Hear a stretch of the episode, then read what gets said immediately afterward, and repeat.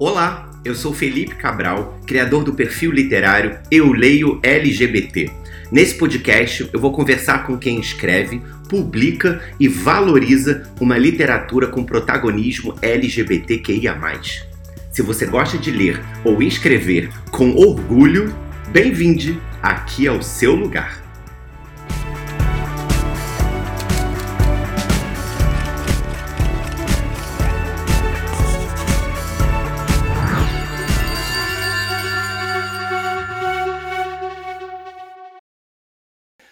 Olá, sejam todos bem-vindos a mais um episódio aqui no podcast do Eu Leio LGBT.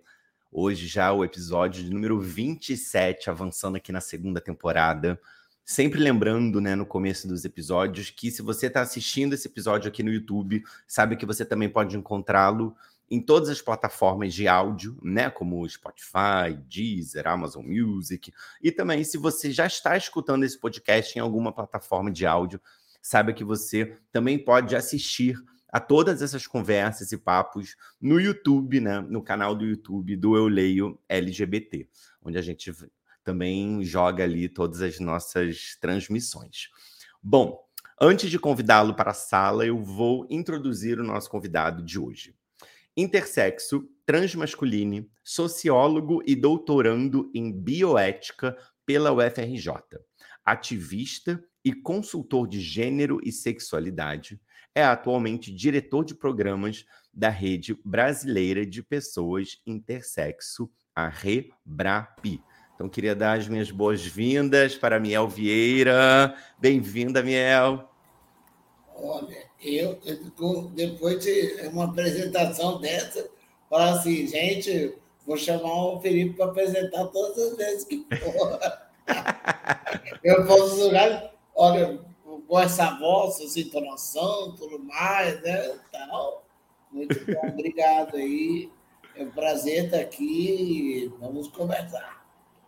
É isso. Bom, é, a gente se conheceu né, é, em 2021, pessoalmente, ali na Bienal do Livro do Rio, onde a gente participou né, de uma mesa que eu estava mediando, também falando ali um pouco né, das várias letrinhas da nossa sigla LGBTQIAP+, a partir da literatura. Então eu queria introduzir o nosso papo né, a partir do livro que me levou até você que é o livro aqui que eu vou mostrar para quem estiver assistindo no YouTube, né? Mas para quem não estiver assistindo, estiver escutando, é o livro chamado Tem Saída, né? É uma série que tem vários livros com esse título, né? Tem Saída, e esse especialmente é Tem Saída: Perspectivas LGBTI+ sobre o Brasil. Ele é organizado por várias pessoas e ele também conta com vários textos aqui dentro de várias né, de vários ativistas, vários, várias personalidades, vários escritores né, brasileiros é,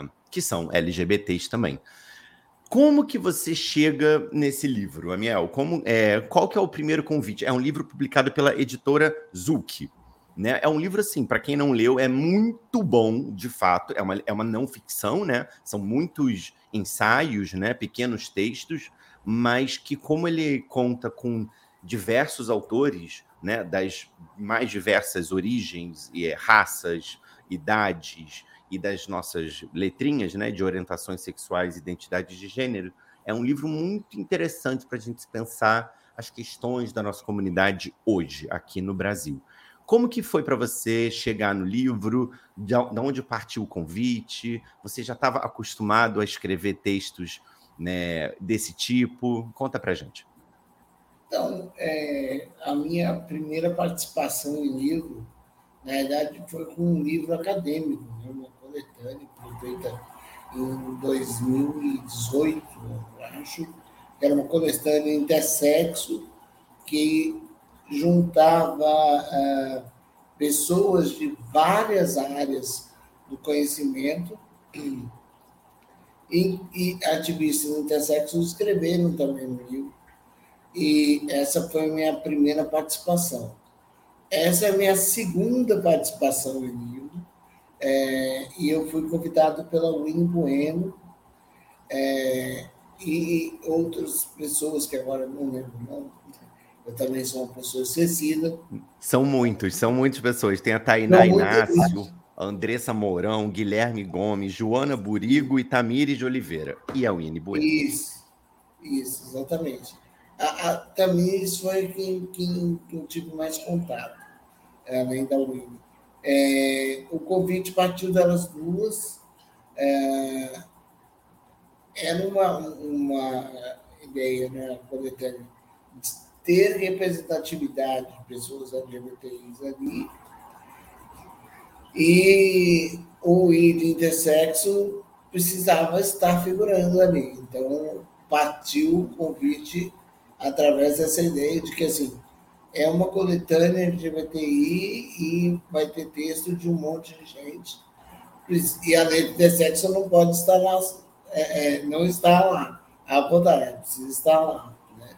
E aí o convite foi feito e, e assim, a, a o Joana Burigo também é, me convidou também.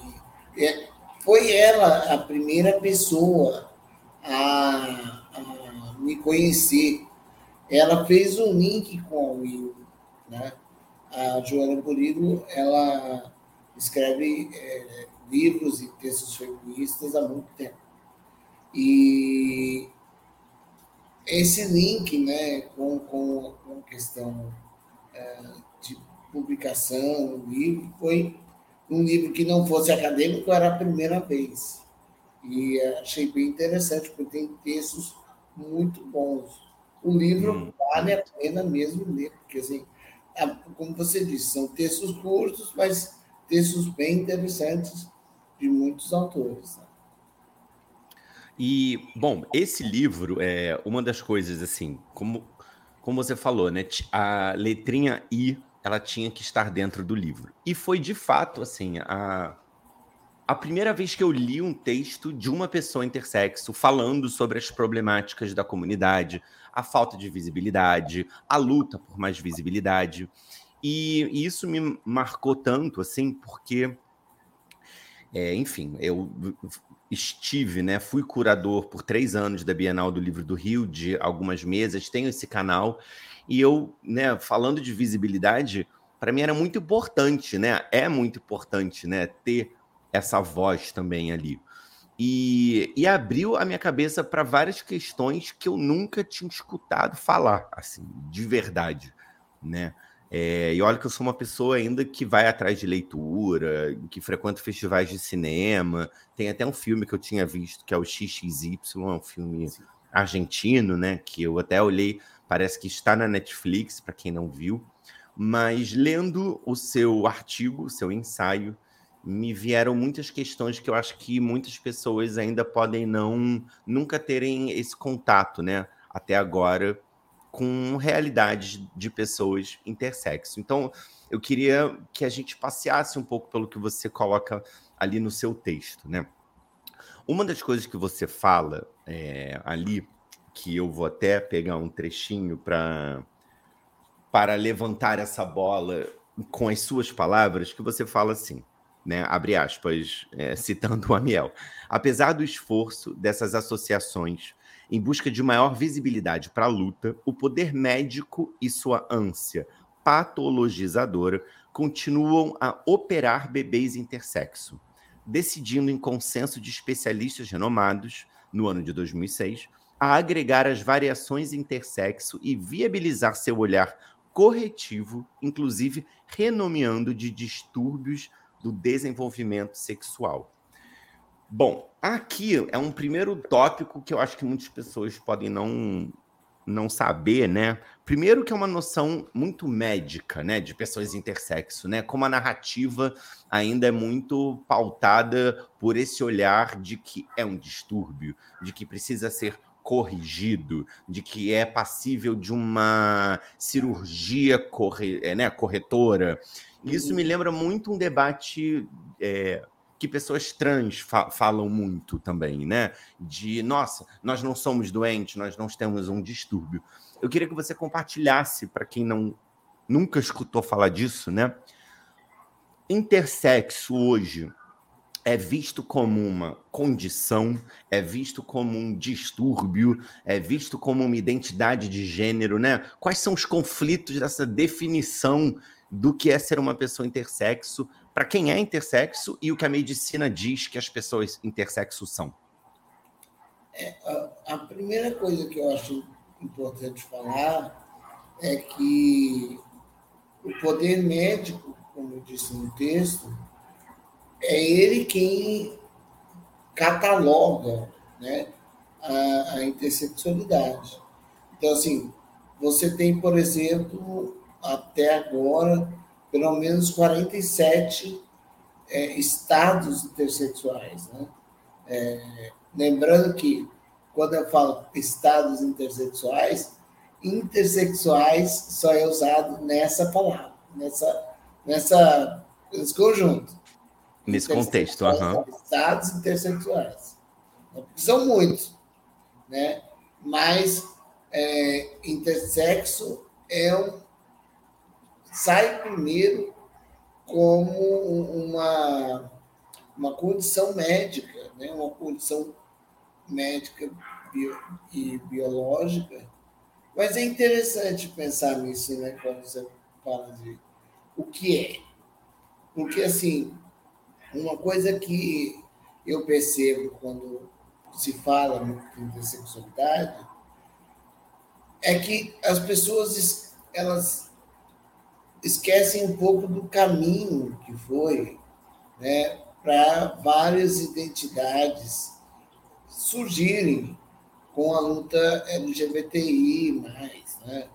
É, primeiro sai desse lugar, é o lugar da medicina é o lugar da patologização. Né? E depois se torna uma identidade política. Então, hoje, a intersexualidade, além de ser uma condição médica, né, é também uma identidade política. E, para mim, é, vou fazer um, um adiantamento já. Tese porque na tese eu faço uma diferenciação entre intersexo e intersexualizado. Intersexualizado? Isso. Tá isso. bom. Por que é assim?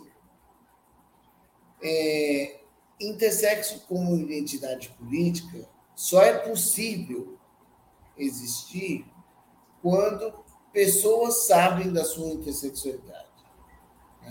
Porque a medicina ela trata a intersexualidade com o segredo e o silêncio, né? não vamos falar, o indivíduo intersexo não precisa saber disso, né?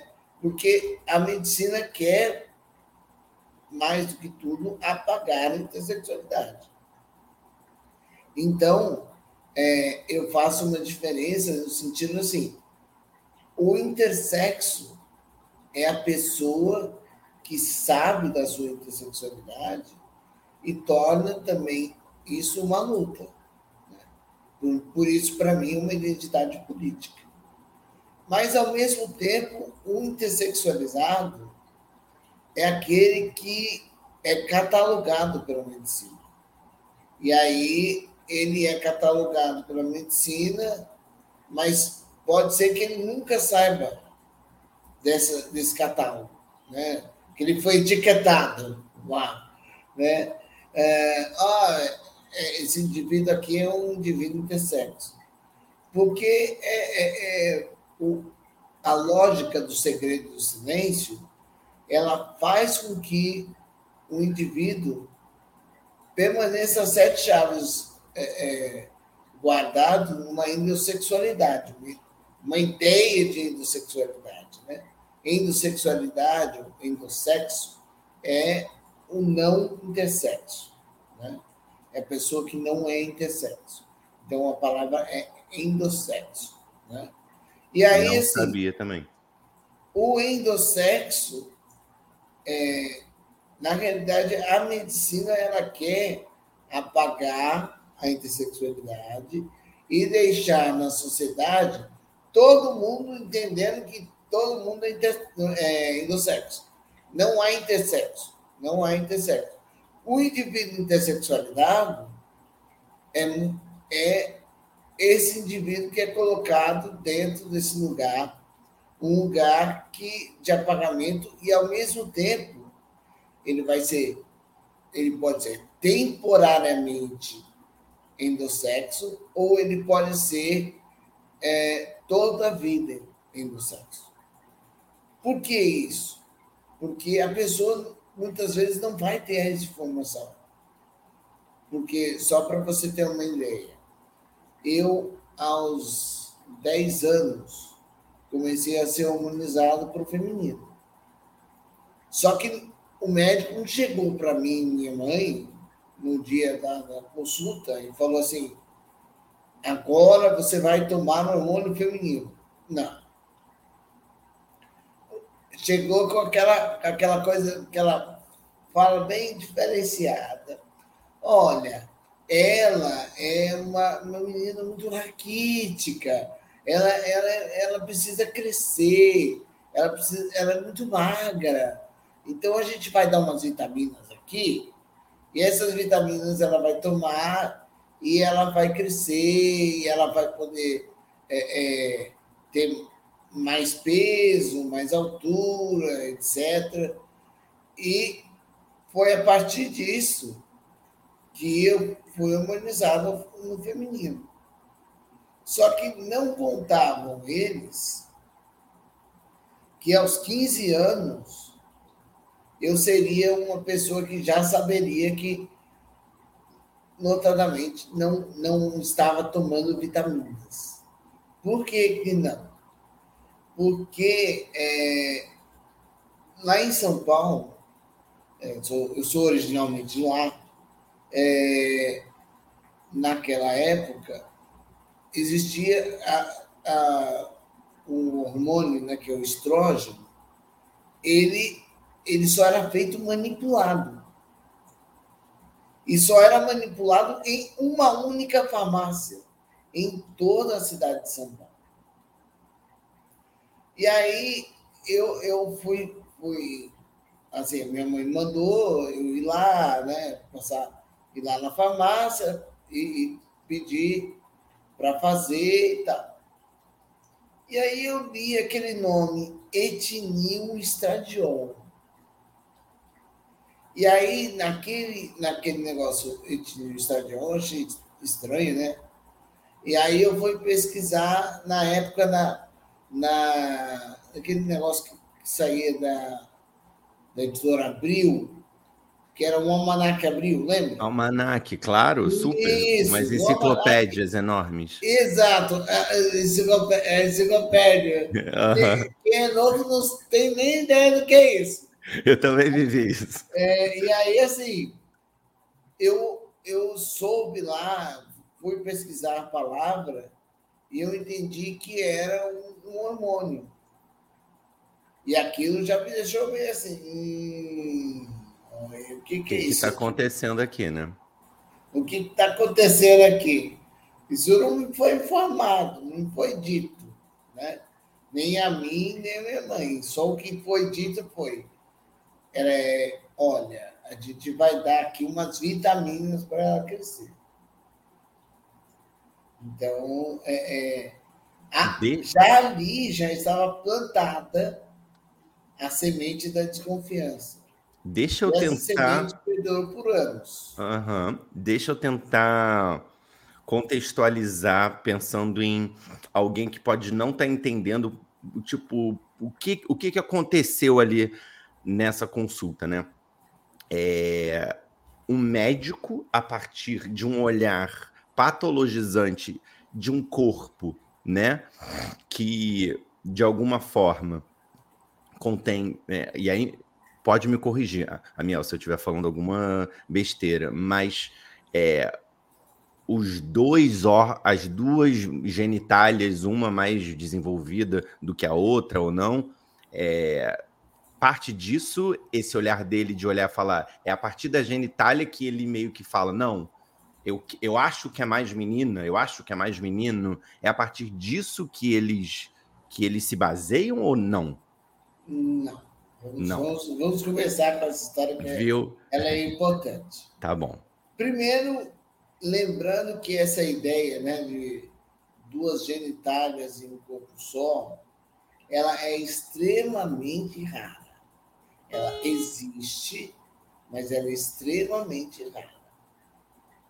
Então, é essa ideia das duas genitálias no corpo só, ou dois sexos no corpo só, é que estava a antiga palavra hermafrodita, que era baseado num mito grego, né?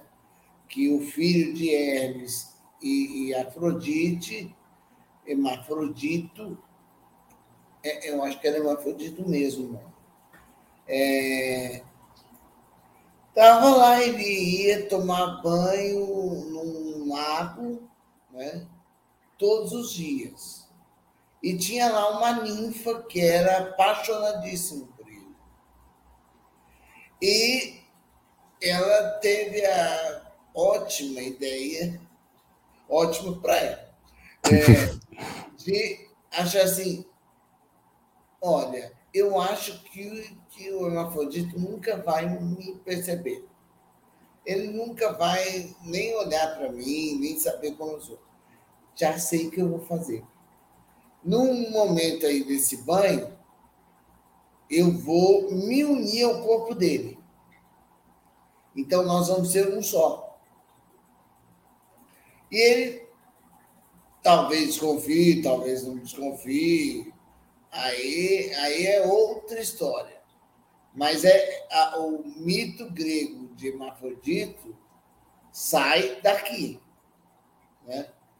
Dois sexos num corpo só é exatamente essa ideia que baseou durante, durante milênios né? a, a, a intersexualidade. Mas, assim, essa ideia e a ideia de, de hermafrodita, né, de hermafrodita, ela perdurou e ainda perdura no imaginário social sobre o que é a intersexualidade. e chegar... ela está errada, né? Errada. Mas assim, se eu chegar para uma pessoa no meio da rua e perguntar para ela assim, você sabe o que é intersexo? Pode ser que ela me responda. Pode ser que ela não me responda. Agora, se eu perguntar, você sabe o que é uma hermafrodita? Na hora vai me responder. Porque essa ideia está no imaginário social. Então, não dá para você pensar que, no nosso caso, né, inclusive, pensar no amanhecer intersecto, que é o do,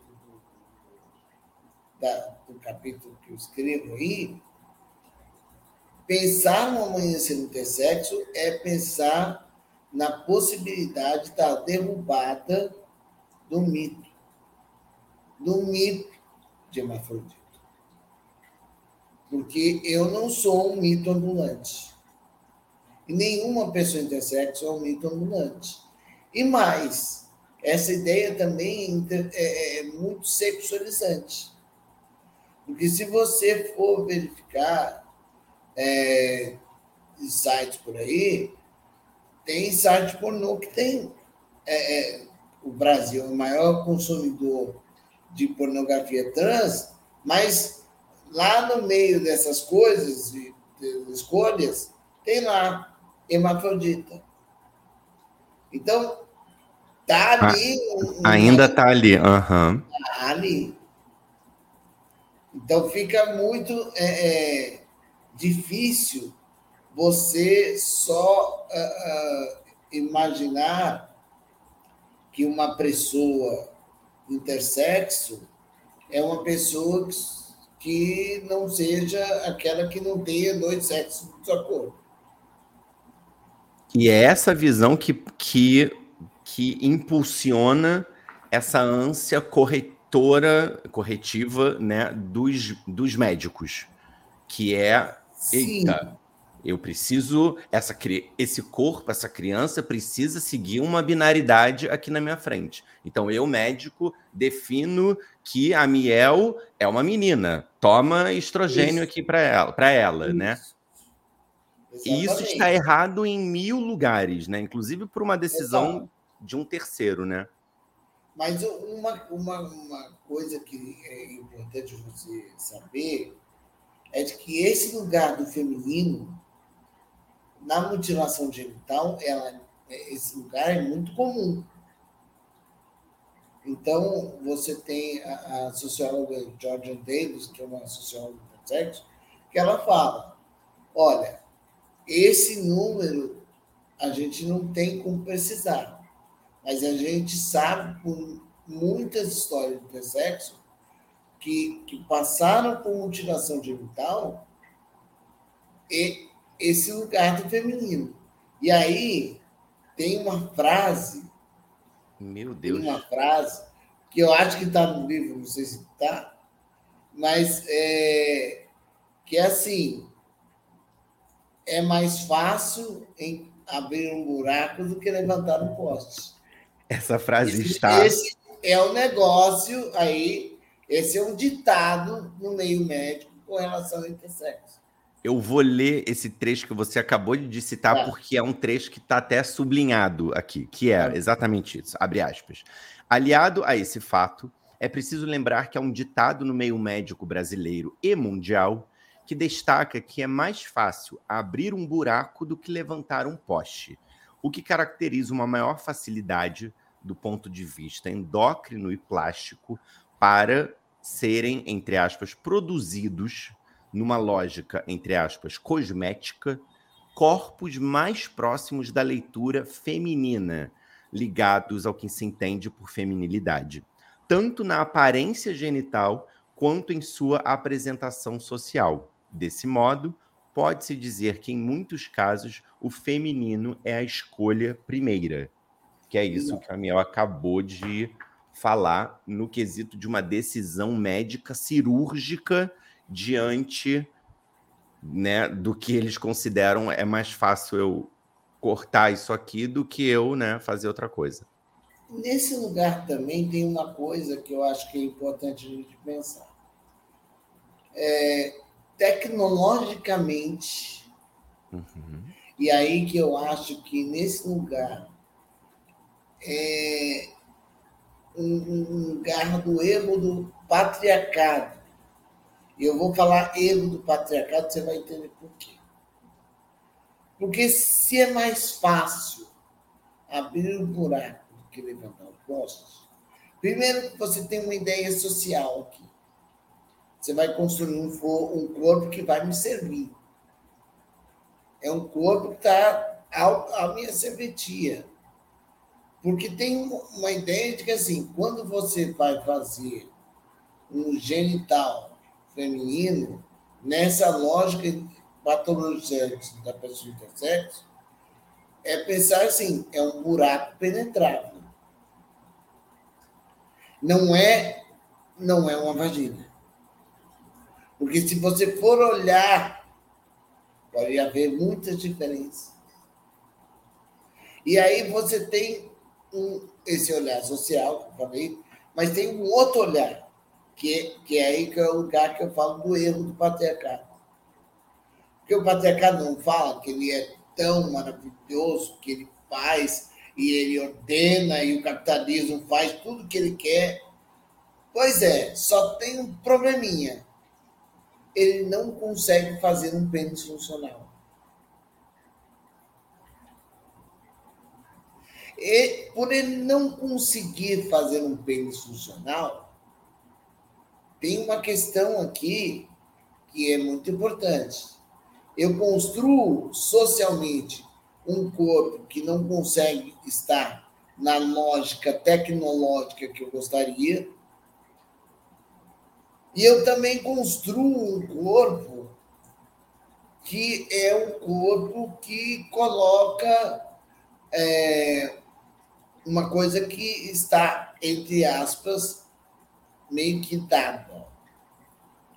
Eu prefiro fazer uma técnica e, é, não experimental, porque a técnica feminina ela é uma técnica muito mais fácil, mas a técnica masculina, por exemplo, de fazer um pênis, ela é uma técnica ainda experimental. Então é interessante pensar nisso, porque assim, o patriarcado diz que ele faz, mas ele faz até o momento que aparece um, um muro desculpa, tecnológico. Esse muro tecnológico serve a ele também, de uma outra forma. E aí, se você for pensar um pouquinho, é, tem um livro que já saiu de venda, não está mais disponível, que é a história do, do menino que foi tornado menina. Né? Eu, eu chamo ele de é, a primeira pessoa intersexualizada, que é o David Reimer. Você fala sobre ele no seu texto sim, aqui, né? Uhum. Sim. E, e, aí, assim, o, o, o cara que criou a técnica, o protocolo para pessoas intersexo, primeiro aplicou no Reimer, depois ele aplicou em todos. Todos que ele podia. E é interessante, o livro fala de uma coisa que é, havia um desejo do humano, pela sua própria criação, de tornar o mundo feminino. Eita. Por que, que ele tinha um desejo de tomar um mundo feminino? Porque ele tinha tido péssimas experiências com o masculino. Primeiro com o pai e com outros homens que o cercaram depois. E mesmo assim você percebe que, apesar de tudo isso, você está na rede do patriarcado. Você quer criar um mundo feminino, mas você não quer ser moldado por essa técnica. Entende? Sim. Não, e o, é, eu acho que as pessoas que talvez nunca tenham escutado estejam tão cho estejam chocadas com uma informação que a gente fala aqui de uma maneira natural, né? Mas se a gente for parar para pensar, é um é um genocídio de pessoas intersexo, né? É um apagamento completo da medicina, porque a gente está falando, é, como o Amiel trouxe, né?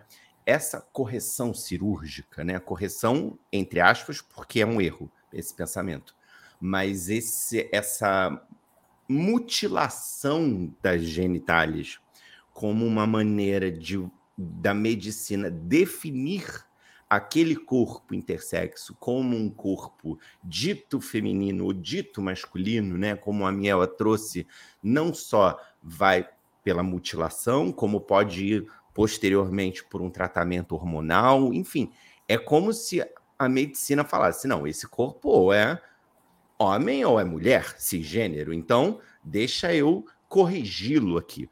A gente está falando de mutilações de crianças, né? De. É, não é, é. Claro, você talvez saiba mais do que eu, mas não é algo que se deixa muitos anos passarem. Provavelmente os pais vão achar alguma coisa estranha, vão levar no médico e esse vai ser o primeiro passo. Vamos corrigir isso aqui. Vamos entender qual é, né? É por aí porque, assim, uma mutilação de genitália de crianças intersexo, eu fico ainda assustado que isso não seja uma pauta tão chamativa, sabe? Porque é um absurdo, é um terror, é muito violento, Amiel, muito. Sim, mas aí eu, eu vou ah, te adicionar uma, uma coisa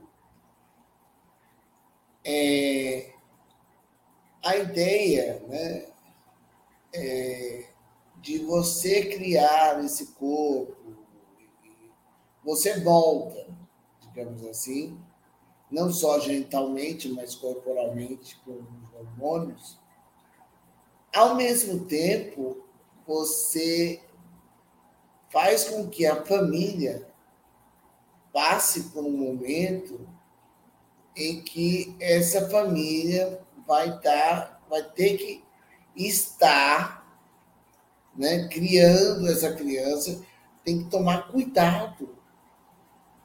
Porque a ideia de, na época do Money, por exemplo, quando o protocolo foi criado, era a época do perigo homossexual. Então, por exemplo, se você for pensar numa criança com pênis pequeno, um micropênis, não, não pode. Porque a gente está pensando aqui a heterossexualidade. Esse, corpo, esse, esse pênis não vai penetrar. Então você tem é, isso, e aí você faz com que a família entre meio que no molde, né? Todo mundo cante conforme a música, na criação, tudo bonitinho, cuidado. Não pode fazer assim, não pode fazer assado. E, e aí é, é interessante você perceber que assim nem todas as informações são passadas para aquela família.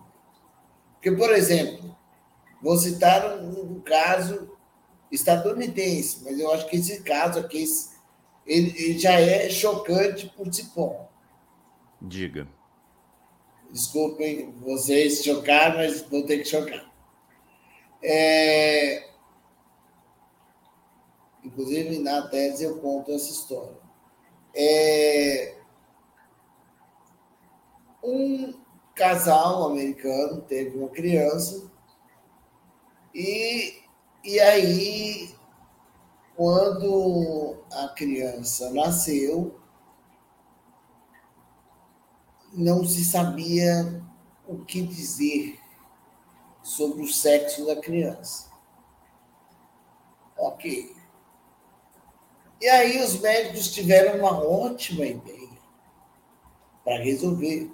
A gente não sabe, pelo relato, porque o, re, o relato da pessoa que escreve, nem, nem ela conseguiu saber pelo próprio prontuário médico, porque não deixa isso muito claro, explícito. Então a gente não sabe se nasceu com pênis, nasceu com vagina ou nasceu com clítoris. Por que, por que, que eu falo isso? Porque durante a época da escola, festa de escola americana, é, festa de meninas. E aí, né, as meninas, cada um foram, cada um ia ao espelho ver o seu genital mostrar o genital para as amigas. Quando essa pessoa chega, acha o genital estranho, porque aquele genital já foi construído. E o, o genital, na construção, apesar da construção, ainda tinha um clítoris maior do que o normal. Normal, eu ponho tudo entre aspas. Então, seria um clítoris avantajado. Né? Ah, eu esqueci de falar uma coisa antes. Volte. A, a história. Na, como, como chegam para a família para falar que vai operar o genital da criança? Não falam. O que, que conta? Conta o seguinte: olha, a, a, vai precisar fazer uma cirurgia no tímpano da criança, porque o tímpano da criança está saindo muita secreção. E são os tímpanos, os dois tímpanos, aí precisa fazer uma cirurgia no tímpano. Vocês autorizam? Ó, se é para deixar tudo ok, beleza. Meu Deus, gente. Na realidade, era uma cirurgia para fazer uma mutilação genital e que é, é, é uma cirurgia que coloca muito bem claro uma coisa que é muito comum. Você não vai dar as informações para, para a família, porque a informação pode chocar. Porque a informação pode chocar. E aí, essa informação pode chocar. Quem deveria ficar chocado era a sociedade por fazer o que ela faz, por permitir fazer o que ela faz. Porque eu falo uma coisa, tem uma pesquisadora que fala isso, mas eu também falo junto com ela.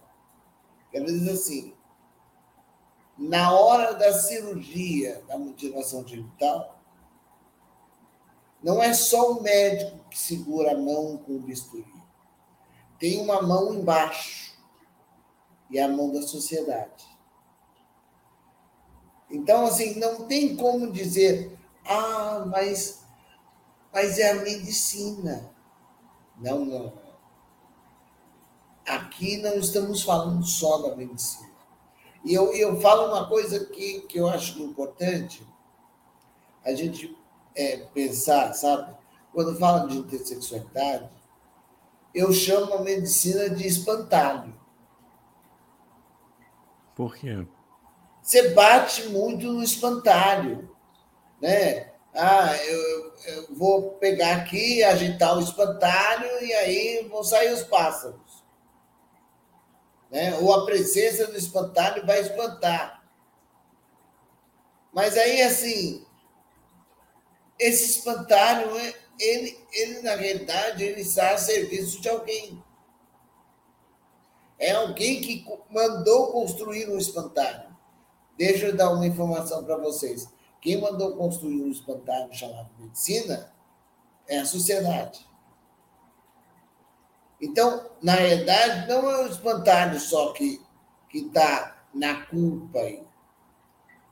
A sociedade está também nela. Para você ter uma ideia, mais uma. No, século, no começo do século XX, entre os anos de 1920 até mais ou menos 1950, 60, é, lembra que eu falei do perigo homossexual, lembra? Sim. Então,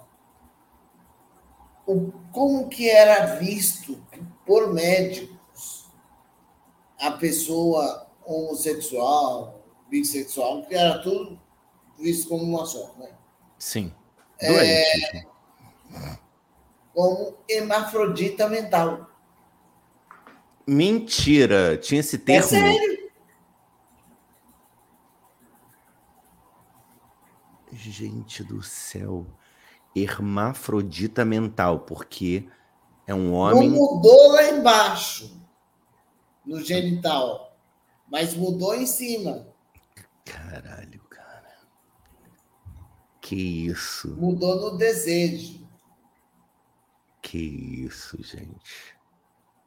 Que isso. Agora, ah, não. É, é, é, é, isso é para a gente pensar que as coisas não vêm de um dia para o outro, né? É uma construção de, de centenas de mil, mil, mil anos, né? Agora, Sim. aquela história que você estava contando da pessoa intersexo que foi mutilada sem os pais saberem pela cirurgia do sexo, que chega na escola, eu já acho ela totalmente chocante ela teve algum desfecho ainda mais absurdo ah, que a gente. Hoje é uma pessoa que é, é militante no movimento de sexo, uma pessoa que se vê como trans binária.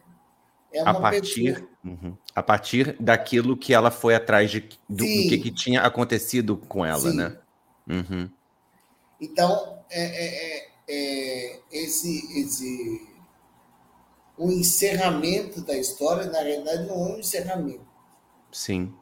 Porque eu acho que uma coisa que tem que ficar muito explícito aqui. Muitas vezes isso também é perguntado para mim, tá? Ah, você fica falando da intersexualidade, da sua cirurgia, não sei o quê. E você tem que parar de olhar o passado, olhar o presente, olhar o futuro. Aí eu, aí eu fico pensando assim, então, o que eu estou fazendo, na verdade, é fazer uma conexão com vocês. Eu não preciso contar a minha história é, é, para vocês, mas eu estou publicizando elas para vocês entenderem que com a minha história não é só a minha, é a de muitas outras pessoas que, inclusive, nem têm coragem de, de se verem assim, entenderem assim dessa forma. E, e aí eu falo de uma coisa que é muito importante. O que eu estou querendo criar aqui, inclusive numa live ontem eu falei, e, e aí o, o meu entrevistador falou essa palavra, eu vou pegar ela. Aqui eu estou trabalhando com a ética da empatia. Eu estou querendo criar em você que está aí do outro lado, seja ouvindo, seja vendo, o entendimento de que a intersexualidade não é uma coisa assim, ah, é qualquer coisa. Não é. Ela acontece, e por que, que a gente chama de mutilação? É porque a pessoa não tem a possibilidade de consentir. E aí eu falo de uma coisa que é muito importante, que vale para pessoas intersexo e trans. Qual? É a seguinte questão. Você sabe que o Estatuto da Criança e do Adolescente foi criado em 1990. Beleza. Por uma, uma, uma conferência que houve em Pequim, na ONU, no ano anterior. Beleza. O Estatuto da Criança e do Adolescente, ele olha pessoas cisgêneras. Ele olha pessoas sexo. Ele não vê, por exemplo, o, o intersexo ou a pessoa trans como criança ou sujeito de direito. Inclusive, com mesmo a pessoa cisgênera, lá não é que está escrito, que é sujeito de direito especial. O que é sujeito de direito especial? E aí eu vou deixar você com, com essa pulguinha atrás da orelha. Sujeito de direito especial, porque é o sujeito que é tutelado por alguém que tem maioridade penal. Então, a maioridade penal, né, também a maioridade civil, dá à pessoa a possibilidade dela tomar todas as decisões por aquele sujeito de direito. Agora, quem é realmente o sujeito de direito? Eu, eu te pergunto aí. Para mim, deveriam ser todas as pessoas, né? Mas pelo que a gente está vendo, são as pessoas cisgêneras, porque pessoas trans, é, é, nossa, pessoas intersexo que são mutiladas sem terem direito a nem entenderem sua própria condição, elas Exato. são excluídas desse estatuto, porque senão elas seriam protegidas por ele, né? Elas teriam, tipo, suas particularidades ali defendidas também. É, por exemplo, eu não, eu não conheço também a fundo que horas pode, por exemplo, começar hormonização para pessoas trans, né? Mas eu sei que a partir de uma idade ali na adolescência, você pode começar com bloqueadores, eu acho. E mesmo assim, né? É, isso é, falando talvez dentro de uma bolha LGBT que está debatendo isso. Mas se a gente for falar na sociedade brasileira como um todo, é deixa as nossas crianças em paz. Não vem Exatamente. falar de bloqueador, não vem falar de ser viado, não vem falar de nada disso, entendeu? Se, a, se meu bebezinho tá aqui com uma genital esquisita, médico, pelo amor de Deus, como eu corrijo meu, meu filho, né? Tipo, é muito cruel e, como você disse, não é a medicina só. É a sociedade com a medicina? Sim. né? E, e, aí, e aí você tem que falar uma coisa que eu acho que no caso de pessoas trans, existe uma coisa que é a autonomia da criança, no caso, que não é mais criança, porque é adolescente, né? É, e depois adulto, é a autonomia dessa pessoa. Na intersexualidade não existe isso, não. Autonomia não existe, não. Que é isso? Pois é. Agora, agora, Amiel, essa situação dada, tragicamente, dada não, né? Construída, mas vamos supor, essa é uma realidade que acontece. A gente não está supondo, isso acontece. Quando eu falo aqui muitas vezes, né, de literatura, vamos, sei lá, vou puxar aqui um gancho para ver se a gente consegue chegar num, num, num ponto desse debate também. É, uma pessoa intersexo que talvez não entenda sua condição, demorou muito tempo, ignorou, não sei. Aí vai ver o filme XXY e fala: peraí, eu sou que nem esse personagem, deixa eu me entender. Ou alguém que não está ligado ao, ao movimento, que não conhece a sua associação, né? É, que está ali muito reclusa, encontra uma comunidade vê, por exemplo, sua live aqui, vê um papo e fala, cara, vou mandar uma mensagem para o Miel. Puxa, nunca encontrei uma outra pessoa intersexo. Enfim, é, o poder da representatividade e da visibilidade, né? Quando a gente se vê em algum lugar, a gente se reconhece, a gente não se sente tão sozinho, a gente se entende mais, a gente pode é, pertencer a um grupo, né? Então tem muita importância a gente se ver em vários lugares personagens intersexo, por exemplo, são muito poucos diante da literatura, sem falar, se eu for falar da literatura comercial ainda, ou seja, livros de grandes editoras, mais pop, mais comerciais, são, são raríssimos, assim, é, publicados por grandes editoras e tal. Quando a gente fala de crianças sendo mutiladas, a gente não está nem falando dessa. Assim, como que essa criança vai ter tempo de se entender intersexo e decidir sobre o próprio corpo quando a sociedade a mutila muito precocemente, né? E aí vamos supor que seja, sei lá, com menos de cinco anos, né? Tipo assim, eu nem lembro do que, que eu vivi com três, quatro anos direito, entendeu? Então, assim, é uma imposição muito brutal, né? E um apagamento, e assim, uma distorção do, do que, que aquela pessoa vai ser, de como ela vai se entender. Então, assim, já que a representatividade para as crianças intersexo talvez não seja tão forte, porque não impede que isso aconteça, a luta é muito ampla, porque é também por visibilidade, por representatividade, por pessoas intersexo adultas, adolescentes, enfim, para isso mas para também levantar esse debate para a sociedade, conhecer a realidade e impedir que isso seja feito com crianças, porque as crianças não estão lendo livro. É, crianças, sim, gente, estou falando de crianças muito pequenas, assim, né? Elas não estão lendo livro, elas não estão tendo oportunidade de se defender. Então é uma coisa muito complexa e muito cruel, sim. né? E aí, é, falando nisso, eu não, eu não falei lá no, no Festival do Rio, que eu esqueci.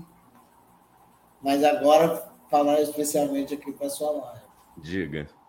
Tem um livro que é, ele é um livro muito controverso, escrito por um americano, o Jeffrey, Jeffrey Eugenides. Ele escreveu um livro lá onde ele conta uma coisa meio que ficcional, que o que se sabe dentro da comunidade intersexo é que ele ficou ali meio que de ouvido aberto para poder criar alguma coisa, criou alguma coisa e aí é, é uma coisa que não, não tem o um respaldo da comunidade.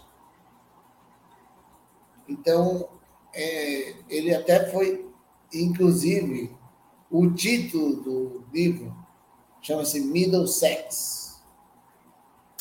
Eu tenho esse livro aqui. Eu não li esse livro, Middle Sex. É verdade, que é uma capa laranja, amarela, com busto estátua na frente, assim. Exato. Eu tenho esse livro, mas não li. Middle Sex.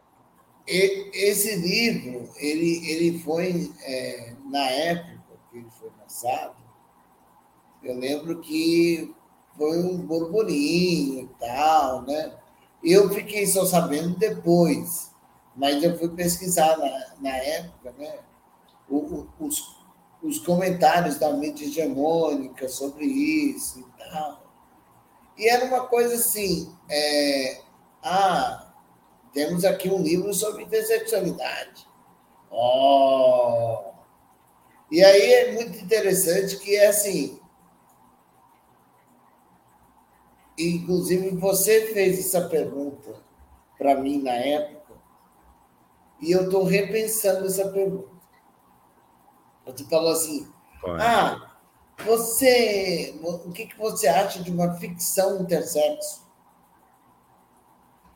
Aí eu, eu, na época, não sei o que eu respondi. Eu também não lembro de ter. É, mas... Também, é, mas já faz tempo já. Mas aí hoje eu tenho pensado sobre isso,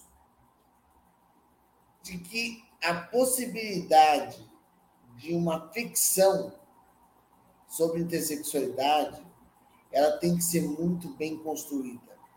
E eu acho que, por exemplo, ela deve sair de alguém do movimento e não de alguém de fora. Eu concordo.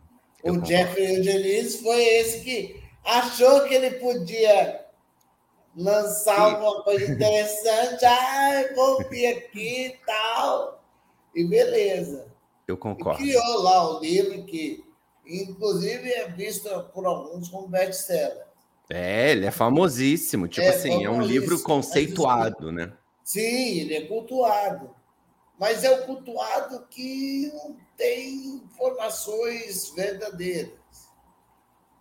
Uma coisa que o Mauro Cabral fala, que é um ativista intersexo argentino, ele fala, e é verdade, assim, há uma necessidade de se pensar como transformar histórias reais em ficção. E aí eu acho que é interessante pensar que eu prefiro, no caso da intersexualidade, histórias reais do que histórias ficcionais.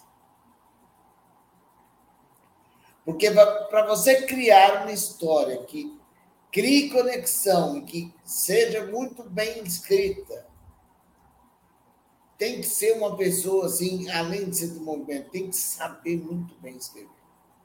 E isso que você está me falando agora, eu não sei se você vai concordar comigo, mas assim, fazendo um paralelo com a literatura trans agora, que tem sido mais publicada, né? Hum. É, até falando de autores nacionais, assim, mas internacionais também. Quando é, a mídia né, fala, começa a falar nos últimos anos né, sobre pessoas trans, bota personagens trans na novela, né? Quando as editoras falam, olha, esse assunto está na moda, vamos publicar. Ah, sim.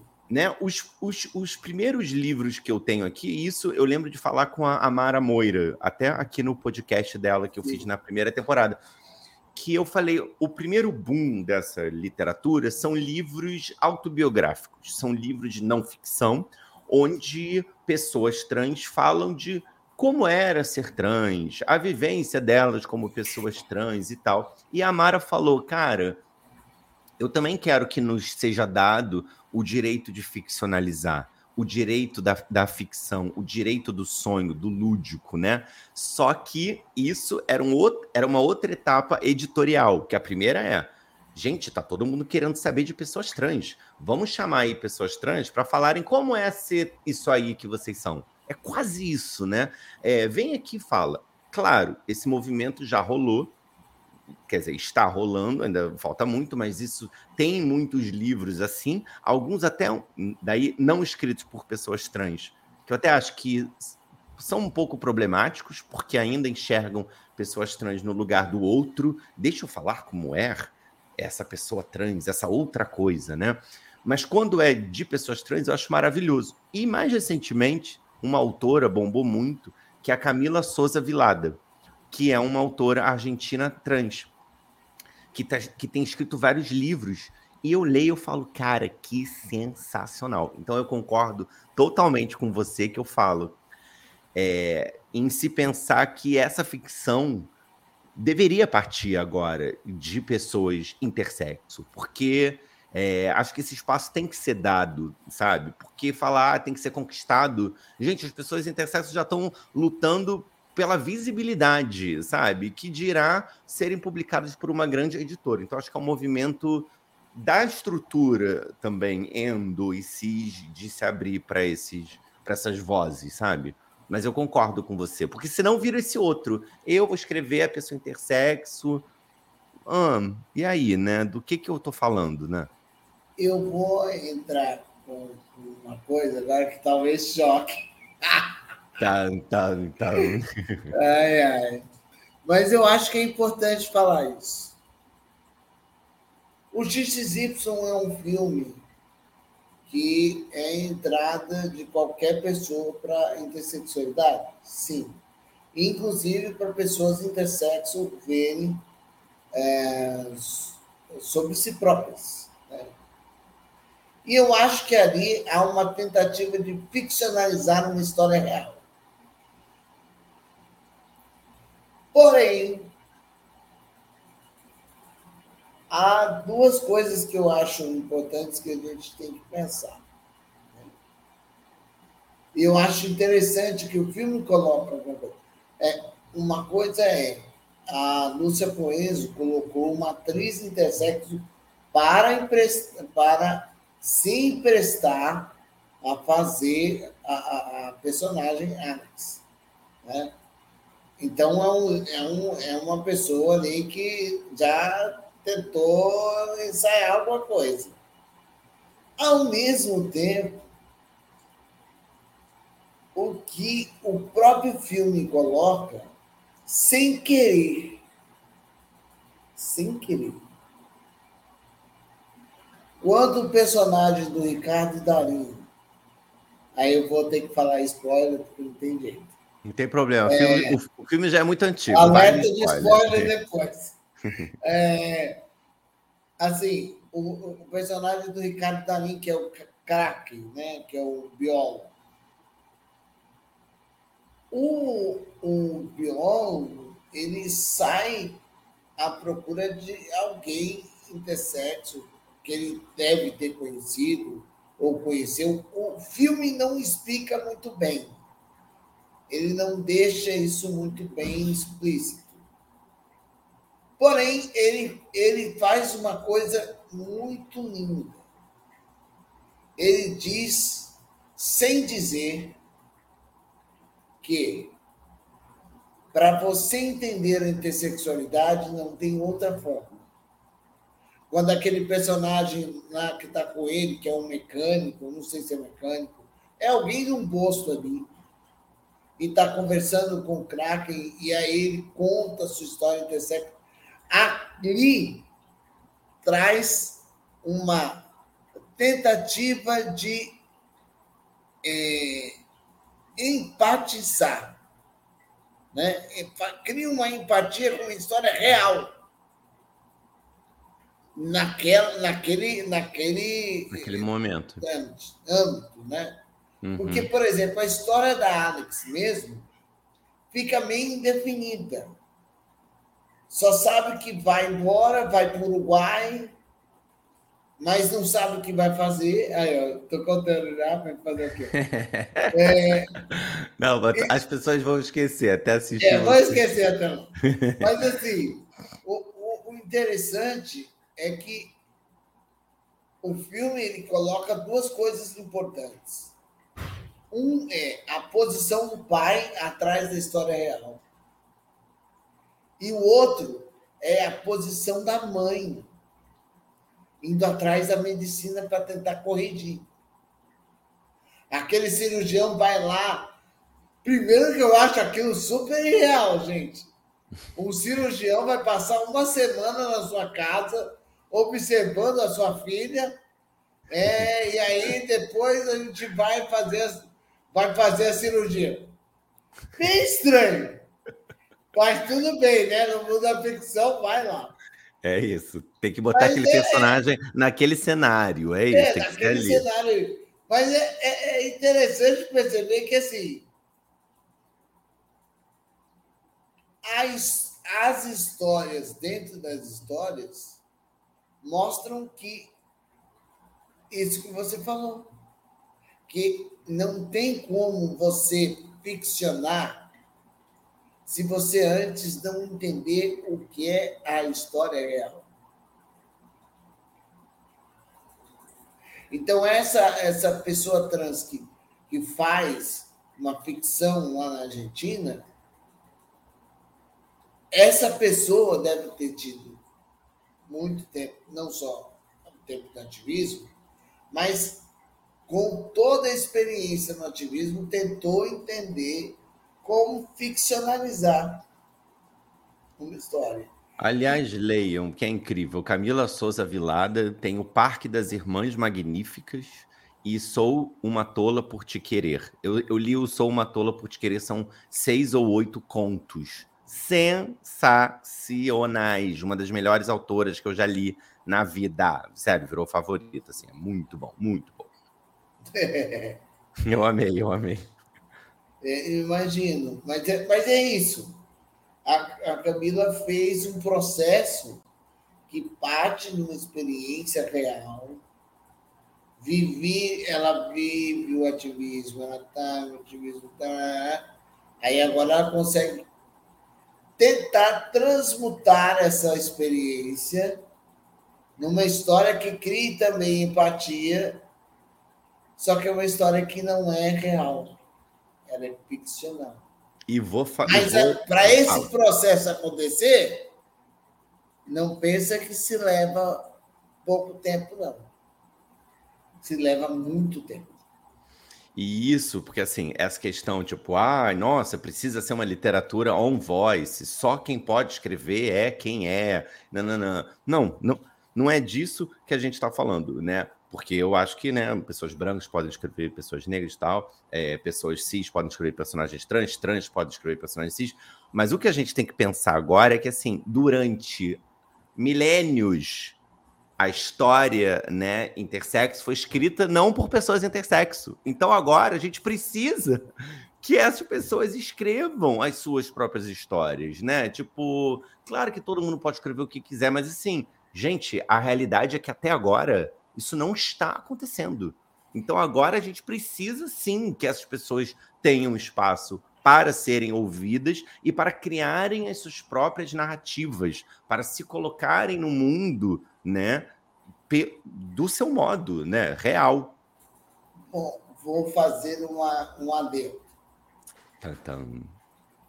Eu acho que para uma pessoa cis escrever uma história trans, essa pessoa tem que estar, ela tem que estar vivendo o movimento. Ela tem que estar em, sabe, embrionada ali. Porque eu acho que uma coisa que a gente precisa entender, Felipe, é que só posso, eu só posso escrever daquilo que eu tenho experiência. Daquilo que eu estou embrionado nele. Sabe? E o embrionado que eu quero dizer não, é só para uma questão que eu falo de ética só. Ela é uma ética que, inclusive, pega num ponto que eu vou dizer um, um post é, é, no Instagram, mas já vou antecipar para você. É, tem ativistas, endos, tem ativistas pessoas endossexo que escreveram sobre intersexualidade durante muitos anos. Sim, sim. E aí depois ela muda, assim, do nada. O, ah, eu, eu vou pesquisar agora, sei lá, cachorrinhos pintados. Só que uma coisa para mim, nesse caso de uma pessoa que está com o movimento, que se desaliado, que pesquisou durante muitos anos, eticamente ela precisa se justificar para o movimento. Por que, que eu estou saindo daqui? Por que, que eu estou pesquisando outra coisa? Sabe por quê? Eu acho que uma coisa tem que ser justa. O movimento social ele só recebe pessoas é, é, que são não cis, pessoas que sejam endossexo. Essas pessoas estão lá com movimento, faz tudo com movimento, é, aí escreve um negócio, começa a escrever, escrever, escrever, virou o seu material. Aí depois muda da água para o vinho para sei lá o quê. Ai, não, é que eu, eu decidi escrever sobre cachorrinhos pintados. E aí, pronto, acabou. Eu, o que eu estou querendo dizer aqui é que se você ficou muito tempo com o movimento e você acha que você pode sair sem dar justificativa, se enganou, meu irmão. Aqui não é seu lugar, não. Se não então, parece.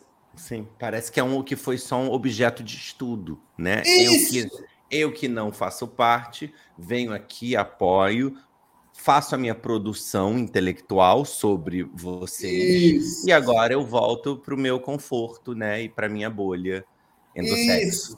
Uhum. E, não, e não preciso mais me justificar. Uhum. Eu acho que, que é essa questão de, de, de cis, que é sobre trans, tal, essas coisas, elas, elas são coisas que precisam ser muito bem pacificadas. E eu acho que é pacificadas com o movimento. Porque eu não posso aqui ser uma pessoa cis, sei lá, faço um monte de material com você. E aí eu falo, ah, tchau, Felipe, foi bom estar com você, mas agora não quero mais. E assim, tá ótimo, é assim que. Não, aqui são, são.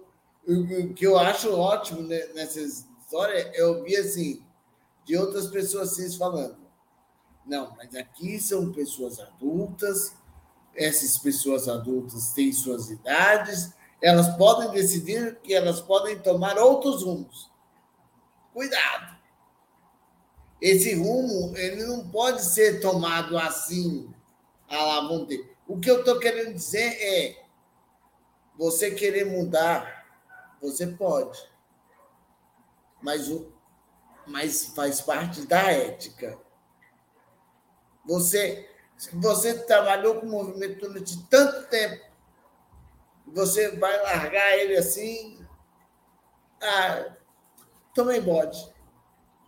Você entende? Sim. Claro, é uma responsabilidade do que você está fazendo e não chegar Exato. como se fosse um colonizador querendo. É, exatamente isso. Como são esses esses, indi, esses índios, essas pessoas esquisitas? Vamos avaliar aqui e depois a gente aprende e segue a nossa vida. Isso, porque assim, porque isso não vai fazer nada comigo. Exatamente. Não vai me doer. Mas aí a, a questão é e a outro? O outro em si, como fica nessa história? Falando nisso, então, para a gente ir encaminhando aqui para o nosso. Porque, ó, uma hora e treze, Amiel. A gente, gente, fala, a gente fala, a gente escuta. Não, mas assim, é porque eu acho que. Eu realmente acho, quer dizer, acho, mas assim, eu sinto uma falta de visibilidade muito grande da letra I da nossa sigla, assim, tipo, tanto em é, podcasts, mas quanto em eventos, quanto assim de influenciadores literários falando sobre isso ou buscando isso. E, e eu ainda acho, tipo assim, as próprias editoras aqui não é, eu não sinto um, um interesse ou uma busca ativa para publicar, sabe? Para integrar ao seu catálogo, sabe? Sim. Eu acho que falta esse, essa, esse movimento ativo mesmo, sabe? Não assim, nossa, somos LGBTI que é mais e nanana. E eu olho e falo, tá, é, tem agora tantos personagens, né? É, puxa, gays sempre teve a maioria, né? Homens, gays, e aí a comunidade bissexual, a lésbica, pães, é, assexual, enfim, é, eu vejo isso pipocar mais nas redes sociais e eu vejo muito pouco ou quase nada sendo dito de pessoas intersexo, que dirá de personagens ou de possíveis autores, né? Então, eu, eu sempre. Eita! Ah, não, não, desculpa, que eu olhei que tinha dado assim, erro. Aí eu falei, erro? O que, que deu erro aqui? Só que é erro. Deus. Não, é erro no meu navegador, porque eu falei só ah, que me tá. faltava essa hora. Meu Deus! Não, mas tá tudo certo aqui. Tipo, ainda está aqui o, o botão lindo de encerrar a transmissão, então, então está tudo certo. É, e o tempinho está, está contando. Mas assim, é, fica aqui o meu chamamento também para quem está escutando, né? É, para ir atrás de pessoas intersexo, sabe? Também. E, e principalmente pensar na sua estrutura, né? O que, que você tem? Você tem um podcast, você tem um canal, você nunca leu nenhum livro escrito por uma pessoa intersexo, você nunca ouviu falar, vai atrás, pesquisa, sabe? Tipo, o próprio artigo, né, ensaio do Amiel aqui no livro Tem Saída, para mim, por exemplo, foi uma porta que me abriu para várias questões que me fez convidá-lo para a mesa lá na Bienal. E eu lembro de, na mesa da Bienal, muitas amigas e próprios curadores da Bienal falaram: Nossa, nunca ouvi falar disso, né? Como se fosse um assunto, mas assim, esta terrestre, sabe? Nossa, que interessante, nossa, que nananã. Mas assim, a gente não está escutando porque a gente não está convidando, porque a gente não está se abrindo a ouvir porque a gente não está contratando, porque a gente não está divulgando. Então, assim, Sim. a gente não está escutando porque também não tem uma busca ativa para a gente ouvir, sabe? Para a gente conhecer. Então, para encerrar isso tudo, enfim, que eu acho que a gente conversou muita coisa, eu queria escutar de você o, o que, que você acha que, que pode ser feito, né? Não pelo movimento intersexo, mas assim, como o restante da sociedade, inclusive editoras, influenciadores, né, podem fazer para apoiar a luta de, de pessoas intersexo, né? Existe uma associação, existe, existem, não sei, até abaixos assinados. Como que a gente combate essa, essa mutilação, né? Há um movimento político, né, contra isso. Queria que você desse esse contexto do que, que de como a luta está rolando agora e de como pessoas endossexos também podem colaborar com ela é, há uma certa, certa, que eu vou colocar aqui entre aspas de novo, vitória do movimento intersexo, que é, é, em 2021, a BRAE, que é a primeira associação né, que foi criada, que eu estava junto, é, junto com o CNJ, criou uma portaria é, para que o, registro de crianças intersexo tivessem lá uh, sexo, o, por isso que a, a minha vitória é entre aspas, sexo, e, sexo ignorado escrito. Então, assim, é, a justiça brasileira, ela, ela sempre quer dar uma uma coisinha, né? Uma mexida aí. E eu acho que a gente tem muitos desafios com essas crianças que vão nascer, já estão nascendo, né? Com, com esse sexo ignorado e tal. Vamos ver como é que vai ser o futuro, né? o que nos reserva isso. A Rede Brasileira de Pessoas de Sexo a Reprap. Por enquanto, ela tem uma página no Instagram, né? Intersexo no, arroba Intersexo no Brasil. É, e assim, as pessoas endossexo podem tentar entender primeiro. Isso eu digo principalmente no movimento LGBT, depois eu falo no resto. É, muita gente me pergunta por que, que o I faz parte do LGBT. E eu costumo, e as pessoas falam assim, não, mas é uma condição biológica. O que, que uma condição biológica está fazendo aqui? Aí eu, pois é, né? Você também não foi visto no passado como condição também? Então, como é que você pode reclamar de mim? Primeiro, tem essa aí. Segundo, as pessoas endossexo precisam se tornar parte dessa luta, lembrando que é a partir de vocês que vem a conexão. Né? Não, não vem através de nós, mas vem também através das pessoas endossexo. No seguinte sentido, e de espalhar a palavra intersexo para o mundo. Mas é isso. É mesmo. isso, eu acho também, eu acho. Porque assim, é, você, você vê o quanto de pessoas que, que, que são intersexo e estão falando nas redes. E o quanto que essas pessoas estão sendo potencializadas ou não potencializadas. Né? Eu acho que muito mais não potencializadas do que potencializadas. E, é, e o desafio, por isso que, que, eu, que eu acho que, é de novo, o meu reclame é com a sociedade. Não é a medicina que tem que se ver com a intersexualidade. E vamos esconder o problema e acabou. Não. É tete a tete. Vamos, sociedade e intersexualidade, vamos conversar. E colocar os pingos nos is. E sabe qual que é o pingo no i? Eu sou uma pessoa intersexo, eu quero ser visto, eu quero ser observado, eu quero ser entendido como pessoa que faz parte da sociedade. Eu não sou um extraterrestre. Eu, na realidade, faço parte junto dos seres humanos que compõem aí essa sociedade. Então, se o, I, o IS de intersexo é indivisível, a possibilidade da, da intersexualidade ser uma alavanca, ser um canhão, é nesse sentido. É falar a palavra eh, intersexo para pessoas intersexo. intersexo. Oh, falar esquece. de pessoas intersexo para pessoas Isso. Endossexo isso. também, sim. Exato, porque é isso.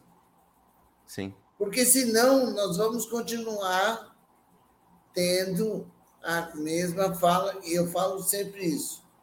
Há pessoas intersexo que nunca vão saber da sua intersexualidade. Agora pensa você, Felipe. Se você se entende tal, né? Como pessoa LGBT.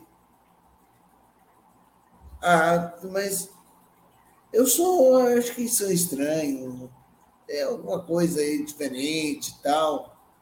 E você nunca soube nada, nunca entendeu, nunca se entendeu. Aí você morre sem saber quem você é. Eu acho que é a maior tristeza de qualquer ser humano. É morrer sem saber quem se é. E é isso, assim. Nós precisamos tirar ali da invisibilidade urgente. E só tem um jeito disso. É levar a palavra intersexo para todo e qualquer lugar que você esteja seja através desse podcast, seja através do, do vídeo, seja através de conversas em outros canais, de, sabe? Essa, essa palavra não pode cessar de ser espalhada. Porque só assim a gente vai poder dizer depois, anos depois, é, Felipe, a gente conseguiu. Tá vendo, você está vendo aí vários personagens na televisão, né? Nossa, vários personagens em livros. Nossa, vários personagens em filmes. As pessoas, as pessoas estão se identificando, elas estão se percebendo. E aí, eu acho que uma, a última palavra que, que leva a isso é a palavra autorrealização. Se autorrealizar é, além de se auto-perceber, é de poder de novo ser alguém. Não é ser alguém só porque, ah, porque você não quer ser alguém comum. Não, ao contrário. Ao, o alguém comum que as pessoas falam, ela pode ter vários crachás e você nem sabe. Você nunca foi investigar. Você não sabe. Ela, não, é, e aí eu fiz sequência, juro. Você, quando chega num, num lugar de trabalho, é exigido o seu crachá, certo? Sim. Aí o seu crachá diz lá seu nome, a sua função, aí diz o seu setor, e aí diz depois é, qual, quais outros setores que você pertence. Essa identificação todo mundo tem. Todo mundo. Só que esse crachá, muitas vezes, é invisível. Quando você convida alguém a mostrar o seu crachá, você começa a saber melhor quem é o outro. E o outro sabe a si próprio. Melhor ainda. O, eu não quero, quando falam, falam para mim assim, mas Amiel não tá, não tá bom ser transmasculino, ser intersexo, ser PCD. Aí eu falo, não, não tá bom. Porque enquanto eu não souber todos os crachás que eu tenho na vida, eu não vou poder me autorrealizar. Eu não vou poder saber quem sou eu. Pronto, é isso. Nossa. Apenas isso, né? Apenas um dos monólogos mais lindos e profundos que eu já ouvi. É... Ser ou não ser, essa é a questão. Mas, Aniel, é, é, é foda. Eu vou, eu vou ter que. É, não vou nem complementar, mas eu vou falar né, sobre o que você disse agora também, para a gente tentar finalizar aqui esse papo, mas é porque tem tantas pessoas que ficam, ai, mas para que rótulo, né? Colocando as nossas identidades como rótulos que restringem quem elas são, né? Para que me definir de tal jeito? Para que falar que eu sou isso quando eu sou tudo? Ou quando nananã? E na verdade são pessoas às vezes que não que não que não que não passaram ou que não realizam o, a força que tem você pertencer a uma comunidade e, e, a, e a potência histórica durante anos, que foi uma luta para que essas identidades fossem identidades, né? Para que elas fossem nomes. Então, quando você fala, né? É, os meus crachás, que algumas pessoas podem falar, para que você quer se rotular tanto, Amiel? É isso, é aquilo, é nananã. Para que se colocar em caixinhas? Nós somos muito maiores, nós não somos uma coisa só. Você não é intersexo, você é Amiel. O que importa é quem você é, não esses nomezinhos. As pessoas, né? A gente escuta essas coisas. Sim. E isso vem de pessoas que não entendem a importância que, que tem você falar, né? É, vou, vou falar por mim, né? Quando eu me, me entendo como um, um, homem gay, a importância que teve para mim falar, eu sou gay, eu faço parte dessa comunidade. Pessoas gays lutaram para eu estar tá aqui. Pessoas gays é, sofreram preconceitos, né? É, a AIDS foi chamada de peste gay. É, enfim, é, tem uma história de luta de uma comunidade para você poder, para eu poder estar tá com a roupinha do arco-íris é, gastando meu pink money numa parada na rua, né? Então, assim, eu acho muito importante essa sua fala de é muito triste, né? Imagina morrer sem saber quem se é, né? Imagina e, e aí a força que tem espalhar a palavra intersexo para que outras pessoas intersexo possam se reconhecer como intersexo, possam é, entender esse lado delas, possam entender que elas não estão sozinhas, né? Acho que isso foi muito potente que você falou. E uma outra coisa também, para encerrar o meu monólogo chato, que é quando você fala, quando você levantou agora também a questão de, nossa, eu quero né, que esteja nos filmes, nas novelas, é, que as pessoas possam olhar e possam se identificar, pode, po, possam sentir empatia, né, por quem nós somos. E isso é uma batalha que, que assim que eu que eu tenho muito, mas que eu cada vez mais sinto que é a da tal palavra da representatividade, mas num lugar que é a força, gente, das histórias, a força das narrativas, a força que tem, né? Porque a ficção ela também constrói imaginários. Quando a gente está falando de TV aberta, quando a gente está falando de literatura, que você pode falar, nossa, mas esse livro que só poucas pessoas vão ler, tudo bem, poucas pessoas vão ler, vamos supor. Mas esse autor pode ser convidado para uma flip, para uma bienal, o debate pode ultrapassar as páginas do livro, o debate pode ganhar a rede social a partir de uma obra literária. Então, eu acho muito importante esse, esse, esse debate, mas não só esse debate, essa luta por espaço, né? É, tem, tem que acontecer.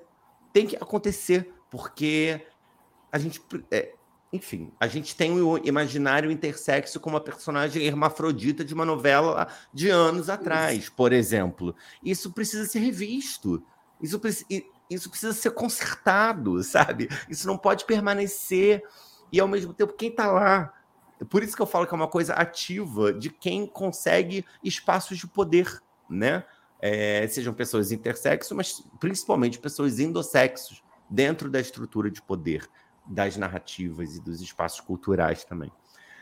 Ah, enfim, eu acho que são reflexões muito pertinentes e eu, eu realmente assim fiquei muito impactado pelo seu texto. Mais uma vez, o convite para quem estiver escutando ir atrás do Tem Saída, perspectivas LGBTI sobre o Brasil, né? E as redes sociais do Amiel e o link também para esse livro que está vendendo até na Amazon estão aqui na descrição, tanto no YouTube quanto no podcast, né?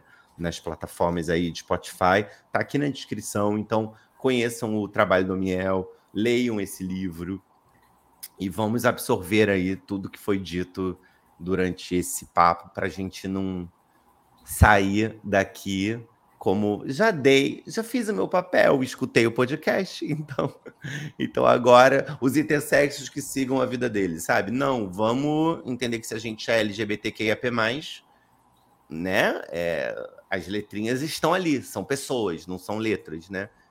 Enfim, obrigado, Miel, por ter aceitado o meu convite mais uma vez, tanto na Bienal quanto aqui.